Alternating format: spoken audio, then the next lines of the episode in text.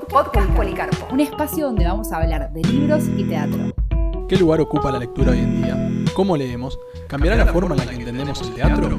Tomamos dos prácticas que tienen siglos en la humanidad y las repensamos en esta actualidad.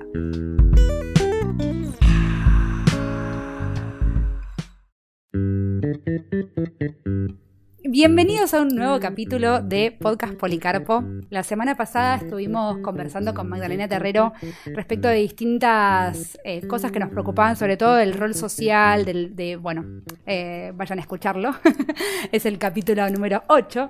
Y bueno, la verdad que nos quedamos con muchas ganas, surgió la duda de lo que era el teatro comunitario y de, y de qué rol tenía y qué rol cumplía eh, en, en, nuestro país.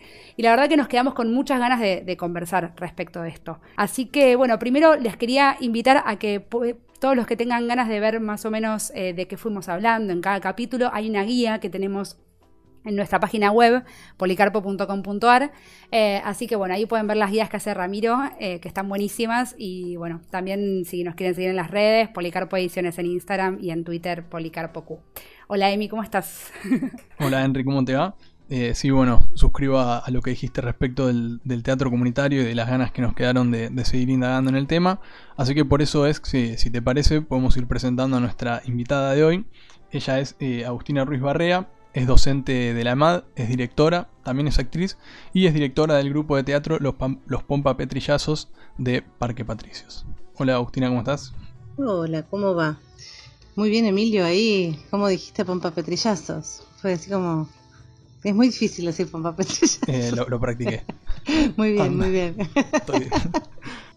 Total. Bueno, primero preguntarte eso capaz, ¿no? Eh, como contarnos un poco, darnos un marco de, de qué, qué, es el teatro comunitario. Dale, el teatro comunitario es un movimiento teatral que surgió en la Argentina a principios de los 80 con la vuelta de la, de la, de la democracia que comenzó en, en en el barrio de La Boca con el grupo Catalina Sur, que era un, un grupo de padres de la cooperadora de La Pena en, en, el barrio de La Boca. El barrio de La Boca tiene un, complejo habitacional que se llama Catalina Sur eh, y ese complejo habitacional tenía un proyecto de vida comunitaria muy interesante y en, en ese marco, con, con, esa, con esa comunidad muy progresista, eh, se surge eh, esta necesidad de volver a tomar las calles eh, desde, la cultura y en ese marco aparece el, grupo Catalinas.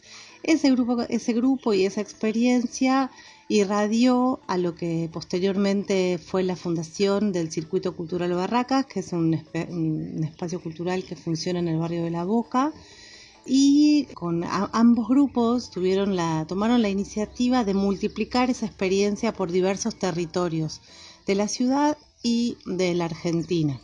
Y en ese marco, eh, en el año 2001, con, con, con, lo que implicó el estallido social y, la, la, movilización social y la, el deseo de la gente de tomar las plazas y las asambleas barriales, eh, se produce la gran explosión del teatro comunitario, ¿no? Aparecieron muchísimos grupos y la gran proliferación, de los cuales no quedaron todos en pie, pero muchos sí, estamos en pie ya hace 18 años.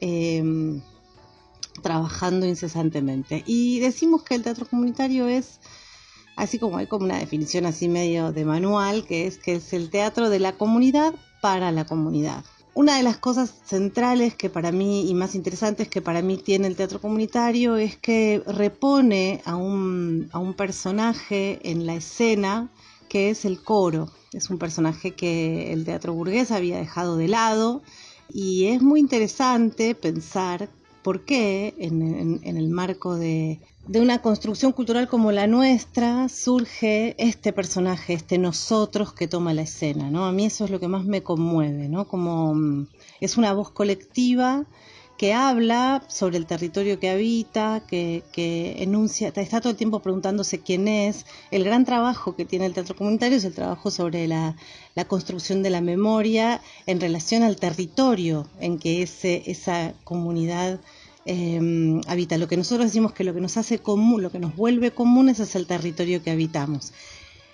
En un Buenos Aires tan policultural y tan, y tan eurocéntrico, eh, es muy interesante para mí en lo personal ese desafío que nos propone el teatro comunitario. ¿Cómo es esta voz colectiva? ¿Quiénes somos? ¿Qué queremos contar? ¿Qué nos pasa?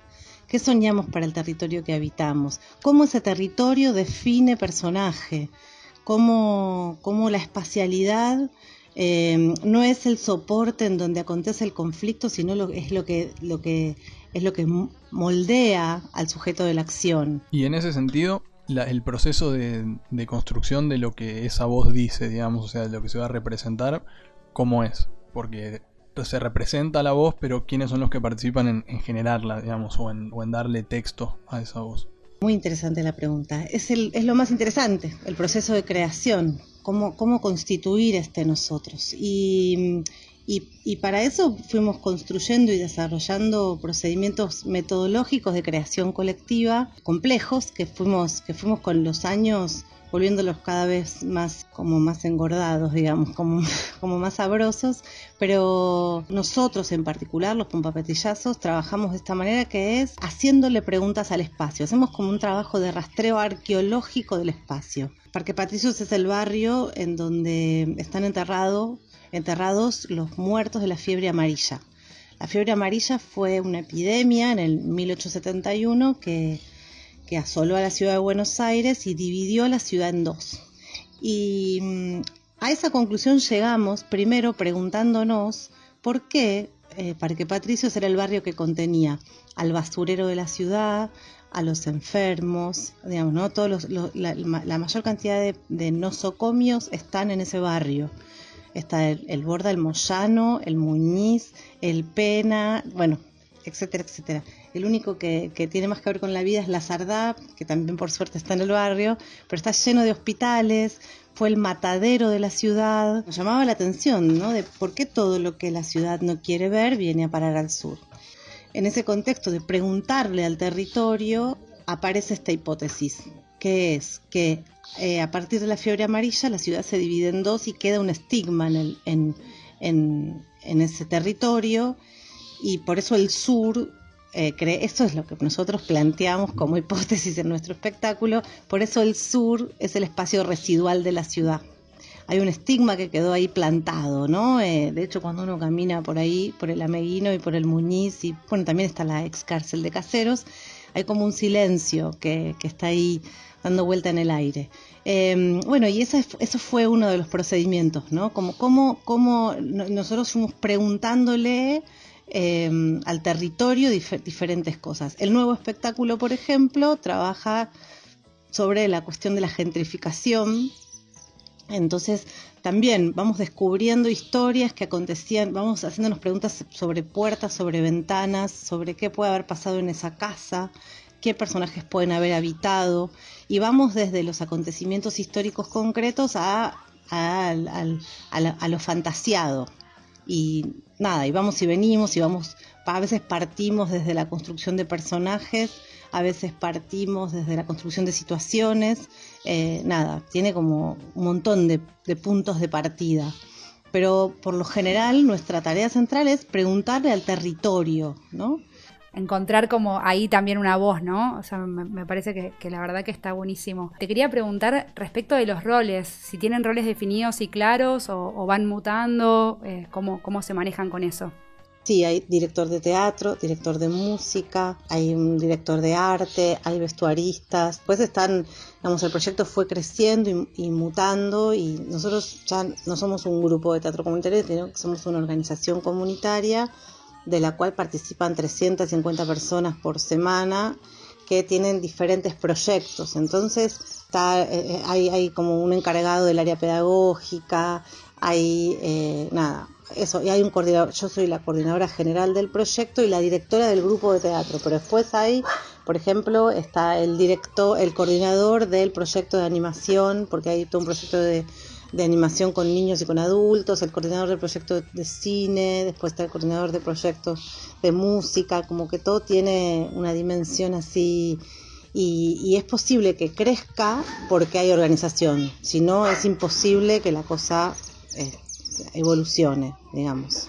Y respecto de los primeros, de las primeras épocas, ¿te, acordás cómo fue el proceso de, creación del, grupo? ¿Cómo surgió? ¿Cómo te encontraste con la primera gente que quería participar de esto? ¿Cómo, Sí, el grupo surgió por una iniciativa, como les decía antes, de Catalinas y de Barracas y de lo que en ese momento era un proyecto que llevaba adelante Tellerman, que se llamaba eh, La Carpa Cultural Itinerante. En el 2001 surgió. Eh, o en el 2002, no me acuerdo bien, creo que en el 2002.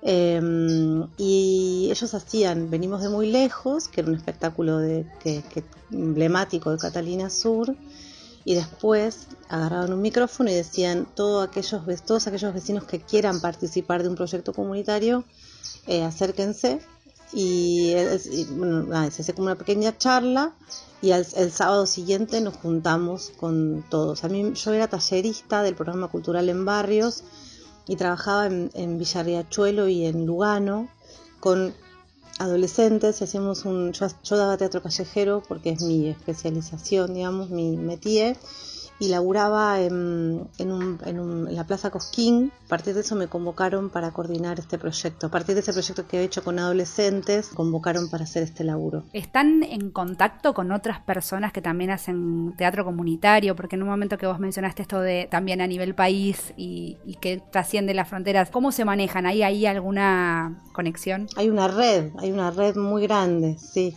Hay una red nacional y a su vez el teatro comunitario despertó interés por muchos lados, ¿no? Y mm, yo trabajo en pareja pedagógica con mi hermano, que es el director de música, y nosotros hemos ido a dar seminarios a, Ecuador, a Portugal, a Holanda, a, España, a, distintos lados. Y sí, hay como, sí, sí, estamos en, esa red, primero está la red nacional y a su vez eh, trabajamos con gente de otros lados también fueron creciendo a la par, fueron comunicándose después, o sea, digo, como... Y es medio como una tarea que hacemos todos, digamos. De los Pompa también surgieron un montón de grupos, ¿no? Surgió un grupo en Florencio Varela, otro, otro en Castelli, otro en Hurlingham, eh, otro en El Abasto, o sea, como hay algo ahí donde nosotros somos formadores de formadores. Ahora, ahora justo ayer me escribió un alumno de la EMAD que está armando un grupo en Esquel. Yo hace muchos años que doy clases para docentes. Entonces eso también hizo que esa multiplicación crezca y ni hablar, bueno, la red, ¿no? La red va laburando así. Total. ¿Y, por, qué, por qué con teatro? Lo que pasa es que el teatro tiene esa posibilidad de que, de que es un arte que contiene muchos muchos lenguajes diversos. Entonces, en ese punto es aglutinador, ¿viste? El que no quiere actuar puede mm, coser, el que no quiere coser puede realizar. Dentro de nuestra propia organización pasó eso. Nosotros desarrollamos un proyecto con niñez. Primero empezamos con teatro porque era lo que veníamos haciendo y con música porque era lo que veníamos haciendo. Todos los teatros comunitarios, por esto que hablábamos del coro, la música es es la mitad del proyecto, o sea, no mm, y también eso está buenísimo porque es una recuperación de modo de producción teatral también, ¿no? La formación del actor es muy la formación del intérprete. En el teatro comunitario eh, es, hablamos del actor creador, que, que, el actor creador contiene al intérprete, pero a su vez em, tiene otros saberes y, a su, y, está pensando en para qué va a tomar la escena. Eso está creando la escena, está creando la narrativa que, que va a poner sobre la escena. ¿Y ustedes eh, representan o representaban en la, en la calle o fueron encontrando otros espacios distintos?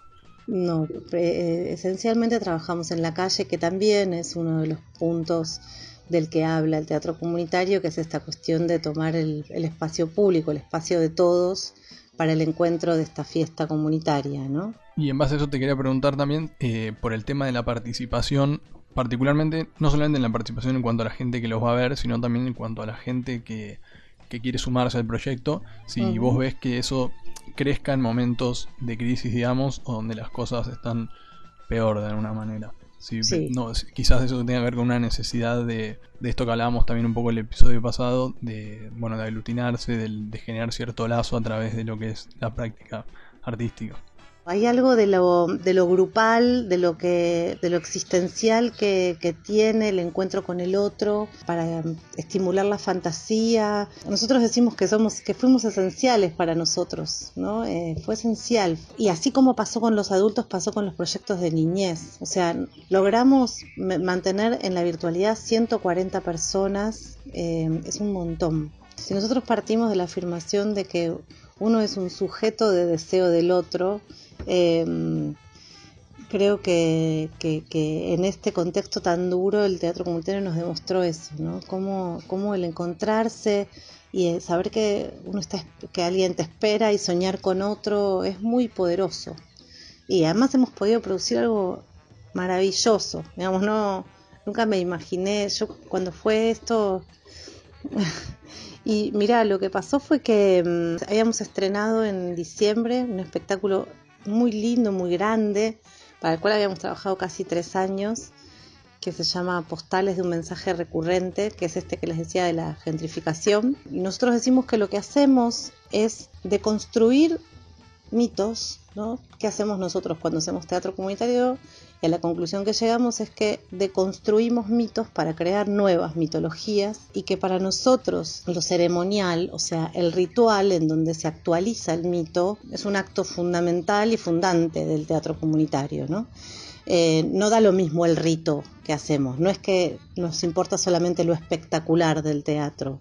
Eh, en, el acto ritual eh, hay hay una potencia tan grosa, digamos, eh, en el encuentro con la comunidad, eh, hay, una, potencia tan grosa como lo espectacular. Si lo espectacular no está bueno, el rito no acontece, no sucede, pero con lo espectacular solo no alcanza. Entonces, em, en ese marco era cómo hacemos, ¿no? Si siempre hablamos de la fiesta en la calle, el encuentro. Y, bueno, primero nos juntamos a pensar sobre esto y llamamos a diferentes especialistas y laburamos con, las relaciones, tratando de establecer relaciones entre el, coro griego y el coro en el teatro comunitario. Entonces estuvimos laburando con, con Camilo, que es un, es un chico que, que, da clases en la Universidad de Grecia, con, con, Alfredo Iriarte, que es un compañero nuestro, que es un mascarista sí, muy grosso. Después estuvimos, estuvimos charlando con César Brie, este, que vino un par de encuentros, bueno, nada, estuvimos ahí como investigando y después eh, nos pusimos a, nos metimos un poco a investigar sobre Brecht, porque la pregunta era cómo, cómo, cómo, cómo tratar de, de, volver a nuestra a nuestra a nuestro gran motor que es eh, desnaturalizar la realidad, ¿no? O sea, desarmar mitos y cómo desnaturalizar el Zoom, cómo desnaturalizar la imagen la imagen de la virtualidad. Entonces, en base a eso, eh, se nos ocurrió laburar con máscaras y armamos máscaras. Eh, Alfredo, que es un capo, nos dio clase, nos enseñó, nos estuvo enseñando cómo hacer máscaras y pensamos laburar con un material que era el cartón, entonces que era, el, que era un material que todos podían tener y que tenía una sensibilidad bastante linda y tenía que ver con con este tiempo de la fragilidad, el cartón siempre está ahí cuidando lo frágil, entonces nos parecía que estaba bueno trabajar con el cartón. Y, en base a eso laburamos con las cajas de, supermercado. Y, cada uno hizo su máscara de cartón y en función de partiendo de los mitos personales y como la, la máscara de cartón lo que hacía era unificar coro ¿no? todos tenían máscara de cartón entonces ahí había una unidad cada uno tenía, tenía su particularidad inscripto en ese mundo de cartón. Y bueno, y después esos personajes de cartón empezaron a escribir, a escribir cartas, eh, primero a la nada y después a otros, y ahí empezaron a aparecer los personajes y empezamos a entrelazar y a entretejer estos vínculos y después nos vimos con que había que empezar a escribir guiones y convocamos a David Bisbano, que es un que es un chabón un grosso que hace dibujitos animados y, bueno, y nos vino a enseñar a escribir escribir esos guiones, así que bueno, y también básicamente lo que hicimos fue cuál era la voz colectiva, cuál era el problema de este nosotros, y ahí aparecía la música, como siempre, que eso es nuestro, nuestro, nuestra metodología básica para encontrar con esta pregunta que vos decías, cómo, cómo aparece el problema del nosotros, por lo general, metodológicamente hacemos eso, tratamos de buscar un, un tema común y eh, en base a una melodía se dividen en grupos, eh, discuten sobre ese tema y tienen que tratar de transformarlo en canción. Y bueno, a partir de la canción apareció esta, cuál era la problemática de este nosotros y aparece obviamente la soledad, el encierro. Una pregunta también más del orden eh, tal vez práctico de cómo logran llevar a cabo los proyectos. Eh, ¿Tienen algún financiamiento de parte del, del, del gobierno, de parte en el año 2007 nos constituimos como asociación civil y, y, eso fue lo que hizo que pudiéramos crecer es fundamental lo del financiamiento. Todo esto no existe si, si no podemos... Eh, nosotros decimos que necesitamos comprar tiempo de los compañeros que se especializan en esto. Siempre decimos, se necesita mucho tiempo profesional para que el tiempo amateur se pueda llevar adelante. Los que, los que están a cargo de los proyectos tienen que cobrar, eh, porque nada, son los que se ponen al hombro la, maquinaria. También para poder hacerlo bien y para poder hacerlo con ese entusiasmo y con esas ganas de que quede prolijo y bien, sí o sí tiene que haber, o sea, no hay manera, sino termina siendo una cosa muy idealista que no son proyectos que se mantienen en el tiempo como esto que estás contando. No, y además se vuelve esta cosa muy clasista, ¿no? Pablo Freire en el grito manso siempre lo dejó escrito y lo afirma y, se afirma, ¿no?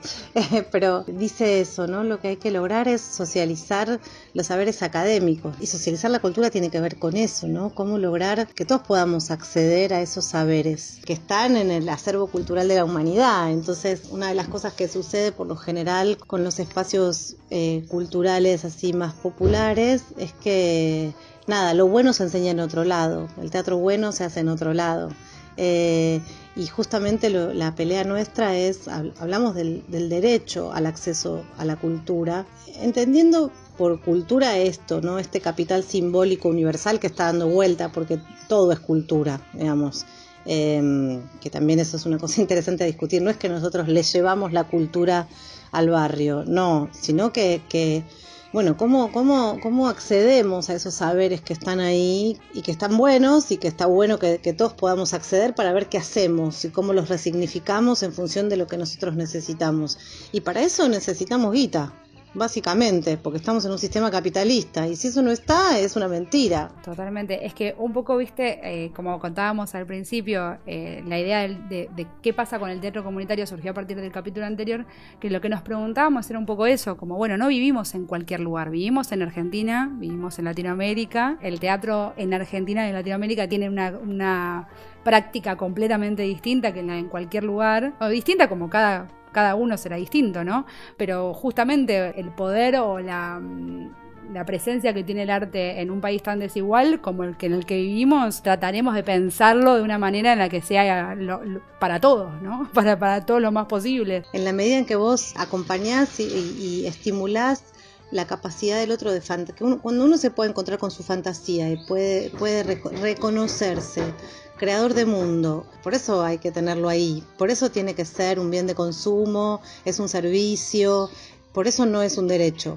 Nada, es complejo, sí, pedimos, pedimos subsidios por todos lados, pedimos subsidios. Lo que, lo que nos viene acompañando hace mucho tiempo es el mecenazgo cultural, pero porque bueno, porque es una guita importante. A partir del mecenazgo cultural nosotros pudimos crecer muchísimo. Y bueno, también digo, vivimos en la ciudad de Buenos Aires, y tenemos acceso a subsidios que tiene Ciudad de Buenos Aires, que no todo el país le pasa lo mismo, eh, que también es una cuestión a, a, seguir a seguir peleando por, porque porque esta posibilidad de la accesibilidad a la, a la, producción de sentido sea federal, digamos, ¿no? Y te hago una pregunta, ¿qué? Bueno, perdón. No, no, yo le quería preguntar nada más si le parecía que quizás había cierta como invisibilización de lo que es el, el teatro comunitario en relación a otras formas de, de, de teatro de expresión. Exactamente eso le iba a preguntar. Y sí, bueno, pero tiene que ver con esto de esta, con esta, con esta disputa eh, en, en, relación a lo que se entiende por, por, por el hecho cultural. Eh, y sí, hay una cierta invisibilización, pero porque lo que hace el teatro comunitario es es poner en jaque el negocio de la cultura, digamos, ¿no? Em, y entonces, no sé si conviene demasiado. Creo que hay que todo el tiempo seguir hinchando las pelotas, ¿no? Em, y que hay que, y hay que pelear por, por, por, por, empezar a discutir alguna vez en serio de política cultural, ¿no? Que me parece que por ahí el marco de la pandemia empezó a generar todo ese ruido, ¿no? Muchos compañeros pseudo progresistas eh, hoy se dieron cuenta, porque también mucho progresista, mucho, muchos compañeros, amigos con los que trabajo hace años, a los que respeto y no voy a dar nombres, em, mucho, mucho tiempo se, bueno, yo y, mi, cada uno cuida su quintita. En la medida en que sigamos pensando así y no nos pensemos adentro de un proyecto colectivo, y es un tema. Entonces, este, esta invisibilidad tiene que ver con, con esto, ¿no? Con que tenemos que dar una pelea en serio de qué, de qué entendemos eh, por proyecto cultural, ¿no? Y, y, qué, y cuál es la potencia política que tiene la cultura en la construcción de un Estado y, eh, digo, yo, si vamos a... hasta los brasileros son años, años luz con nosotros en ese sentido, digamos, ¿no? Tienen muy claro el poder que tiene, bueno, el imperio. O sea, ¿qué es el cine hollywoodense? Si no es em, tener muy claro lo que es el poder, que después lo podemos traducir en la iglesia evangélica, por ejemplo. Es un poder cultural zarpado. La iglesia evangélica es un, es un, es un proyecto muy claro que tiene la derecha. La iglesia evangélica es es la, es la fantasía en los territorios, persona a persona, la afectividad, el movimiento, la construcción de sentido, la construcción de mundo. Bueno, empecemos a discutir más en materia de cultura porque hay un huecazo enorme. Dejemos de, ser la cerecita del postre y de, y de ser los entretenedores del, ¿no? Los bufones del rey. Los bufones de la clase media progre, además, que que te agota, ¿viste? Eh, o sea, como que hay un montón para discutir, un montón. Y hay que, y hay que discutir, no solo, discutir, hay que hacer, digamos, hay que discutir y hacer, porque con discutir no alcanza, digo, está lleno de congresos, de foros, de tipos que nos entendemos todo, pero a ver, diseñemos proyectos, salgamos a disputar, a pedir presupuesto, a pelear porque eso suceda y hagamos. Es muy loco cuando te vas encontrando con los mismos diálogos ¿no? que, van, que van apareciendo eh, que se ve que estamos dialogando todo es de lo mismo, ¿no? Yo cuando vos decís lo del negocio, pienso en, y sí, yo no estoy diciendo que, los, grupos de teatro independiente no estén pensando en que tiene que haber un negocio para que ellos puedan realmente eh, eh, que, tenga, que tenga un sustento lo que hacen. Ahora, sí repensar qué es eso que pasa y por qué algunos tienen la posibilidad y otros no. Por lo menos no negarlo, por lo menos que te aparezca la pregunta, ¿no? Tener un posicionamiento lo suficientemente neurótico para decir, ¿por qué? Yo me acuerdo cuando era chiquita, yo estudié en andamio y, bueno, fui docente de andamio, como les conté, laburé ahí, qué sé yo. Y me acuerdo que, bueno, existe ahí, en, en los 90 se armó el MATE, el Movimiento de Teatro íbamos a las asambleas, la afirmación permanente era la decadencia cultural de nuestra comunidad, que no quiere ir más al teatro y que y yo, yo me acuerdo que, que, era tan la distancia, yo era muy joven en ese momento, y mis amigos de la escuela secundaria y, de, y del barrio, les parecía como un, ¿qué es el teatro? ¿Viste? Como, ¿qué es eso? Y claro, porque vos ibas al teatro y no entendías un carajo, porque era una cosa tan de, de, de cinco que estudiábamos, yo estudié sociología, entonces era, entendíamos los que estudiábamos, entendíamos los que, era para una, una elite progre, cerradita, y, mm, y a mí me, siempre fue una cosa que me... Mm, qué cosa tan autista, ¿no? Donde no, no, no, no podemos preguntarnos, eh, y, además lo poderoso que había sido en mi vida hacer teatro, ¿no? Yo decía, pero ¿por qué, por qué, por qué queremos esta cosa tan gueto, tan elite? Por algo es. Por algo queremos esta cuestión tan elite. Bueno, ¿cómo, ¿cómo buscar estrategias para que esto se amplíe, se rompa? No tener miedo, porque no es que porque sea para pocos está bueno, está bueno por otras cosas. Totalmente, totalmente. Que igual está, está buenísimo todo lo que pasa en materia de teatro en la ciudad de Buenos Aires, ponele, ¿no? Es hermoso porque todo el tiempo pasan cosas, pero creo que si lo pudiéramos, lo pudiéramos lograr organizarnos más, tendríamos otra calidad de ciudad, otra calidad de ciudadanía, otra... No sé, yo pienso, por ejemplo, siempre en el fenómeno del carnaval uruguayo y la cantidad de años que la izquierda está en el poder en Uruguay. Creo que tiene un montón que ver porque el carnaval es mucho más que ese momento, ¿no? Todo lo que pasa con todas esas comunidades encontrándose a celebrar la vida, a pensar para qué van a tomar la palabra en el espacio y van a decir y van a... Hay algo de eso, no es porque tengamos que hacer eso, ¿eh? Digo, nosotros somos otra cosa, está bien, pero hay algo que está orden, que está como, tiene una direccionalidad que, que genera un impacto en la vida comunitaria muy grande eso que también decías de que reúne muchas artes, lo mismo pasa con la murga, esta cosa de los del esfuerzo que es armar los vestuarios, la, o sea, es como hay un nivel de, producción ahí que también es eso, me parece, ¿no? Como en la labor podemos preguntarle capaz de, que nos recomiende algo. Sí, en general lo que pedimos es, eh, como para terminar, eh, al invitado o a la invitada que recomiende algo que esté viendo, escuchando, que haya leído hace poco y que, o no, hace poco no, pero que que le, parezca que tiene que ser compartido por, por todos los que puedan llegar a escuchar. Miren, yo en este momento estoy alucinada leyendo un libro que se llama, creo que, después le digo exactamente, pero algo así como hacia el final del ritual o el final de los rituales de Byul Chul Han. Em, y habla mucho de esto. Y estoy alucinada con ese libro porque habla de la importancia que tienen los rituales comunitarios en la era del descarte, digamos, ¿no? Em, y cómo, cómo la, la, comunidad nos da contorno y nos da sentido. Em, y bueno, nada, y, de, la, de, la, potencia que tiene em, el nosotros por sobre el yo. Y bueno, tiene mucho que ver igual con esto, ¿no? eso me alucina. Y después siempre releo, y este año estuve releyendo, bueno, a dos genios que amo. Uno es Roberto Art, que no puedo parar de leerlo y de, querer hacer sus obras. Por suerte tuve el honor de poder dirigir una obra de él y que todavía lo estamos haciendo ahora, no porque estamos en pandemia, pero lo hicimos muchos años. 300, eh, 300, millones. Y, ahora estoy viendo de hacer Saberio el Cruel, que me alucina.